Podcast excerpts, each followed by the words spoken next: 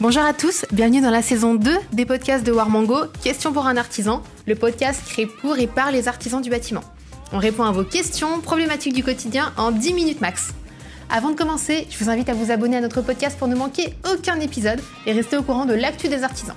Et pour continuer à suivre l'actu du BTP, avoir des conseils d'experts, abonnez-vous à nos réseaux sociaux, Facebook, Instagram, LinkedIn et Twitter. Sujet du jour, comment convaincre un client de signer votre devis en 4 étapes? Vous êtes un professionnel aguerri, vous avez de l'expérience et vous connaissez votre job. Et pourtant, malgré un rendez-vous client parfait, une bonne compréhension des attentes de votre client, ce dernier ne donnera pas suite à votre devis.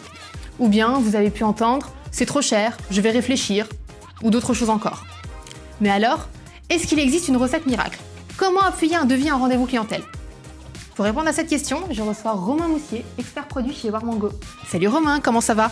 Ça va super. Alors Romain, aujourd'hui tu connais les produits, tu connais le secteur. Donc première question, dans un monde où tout le monde compare tout, comment justifier son prix? Ne surtout pas partir perdant. Dans bien des situations, bah, le prix, c'est un critère qui passe au second plan.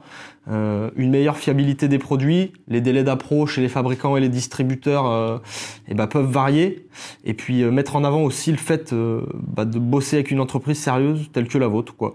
En bref, bah, il faudra identifier euh, précisément les objections du client sur son chantier, euh, sur les critères euh, dont il souhaite mettre en place avec vous.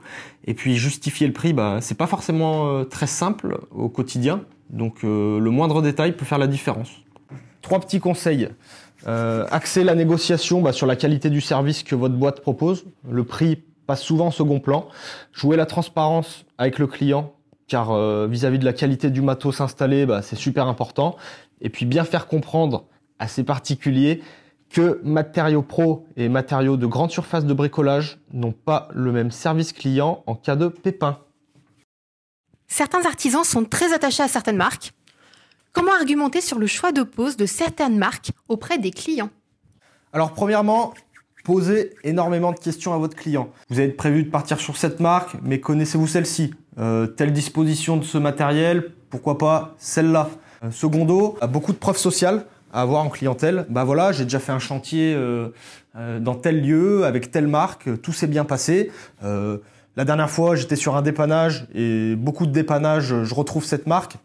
Vraiment, euh, soyez transparent et faites le choix de la tranquillité avec votre client. Troisièmement, appuyez-vous vraiment sur des faits, la provenance euh, du matos et son origine, la garantie et puis euh, les composants, quoi. Tout simplement, la performance du matériel et puis les caractéristiques techniques peuvent mettre en valeur justement votre devis. Et puis mettez-vous bien dans la tête et dans la tête de votre client, surtout que c'est vous le pro, c'est pas lui. Comment aider les clients à se projeter et à prendre une décision rapidement? Alors, réussir une vente en trois étapes. Bah, la première étape, tout simplement, c'est de fixer un premier rendez-vous euh, avec euh, le client. Donc, euh, un premier rendez-vous pour une analyse complète du chantier qui va être réalisé, si le devis est signé, et un ciblage vraiment précis de la demande du client à travers un échange physique de préférence, donc avec lui dans son logement.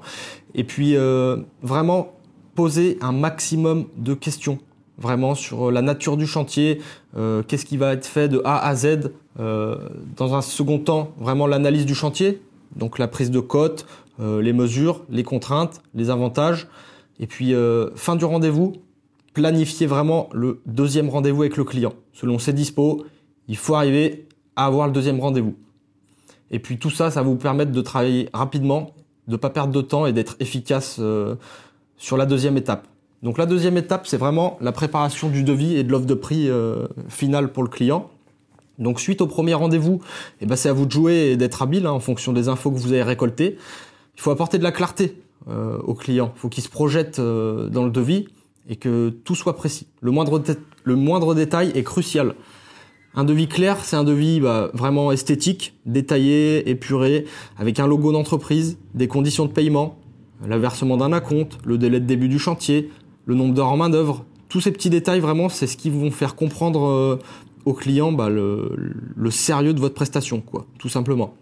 Une fois le devis euh, en, bah, imprimé euh, et bien détaillé, euh, N'hésitez pas à rajouter beaucoup d'infos complémentaires, style des fiches techniques, euh, bah, des visuels, euh, des catalogues fabricants, etc. Ça, tout ça, c'est des, des, éléments super importants qui vont permettre euh, à votre client de, de, se projeter. Et puis la troisième étape, c'est vraiment euh, le deuxième rendez-vous que vous aviez fixé au préalable avec lui. Donc vous y allez avec le devis, en toute confiance, vous allez travailler, ça va payer, il n'y a pas de souci.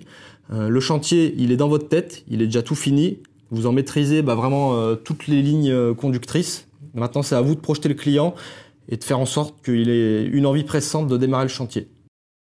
Est-ce que tu aurais un dernier et ultime conseil à donner à nos artisans qui nous écoutent? Bah, Une fois la barrière du prix euh, franchie pour le client et pour que le devis passe, bah, tout simplement euh, ne pas laisser le client mariner, essayer de le relancer, un petit mail, un petit SMS. Euh. Un client, c'est un humain avant tout, c'est pas un robot. Euh, il met pas juste de l'argent pour un chantier. Euh, faut qu'il y ait un, très bon contact, une petite relance. Enfin, je veux dire, bah voilà, on est tous humains. Au bout d'un moment, il faut être sympa, il faut être gentil. Et puis, il n'y a pas de problème, ça passera. Et puis ne pas hésiter euh, en fin de chantier, bah, prévoir euh, dans son budget bah, une petite bouteille pour le client, euh, enfin je veux dire une petite photo de sa salle de bain à poster sur votre page Facebook, sur votre page Insta. tout ça, c'est vraiment des choses qui font le... Encore une fois, c'est un petit détail, mais ça fait la différence à la fin. Merci Romain d'avoir été avec nous aujourd'hui. Bah, merci à vous et merci à tous nos artisans qui nous écoutent. J'espère en tout cas que ce podcast vous aura, apporté des éléments pour, euh, pour vous aider à convaincre un client de signer votre devis en quatre étapes avec les conseils de Romain, expert, euh, expert et technico-commercial chez Warmango. Merci à tous et à bientôt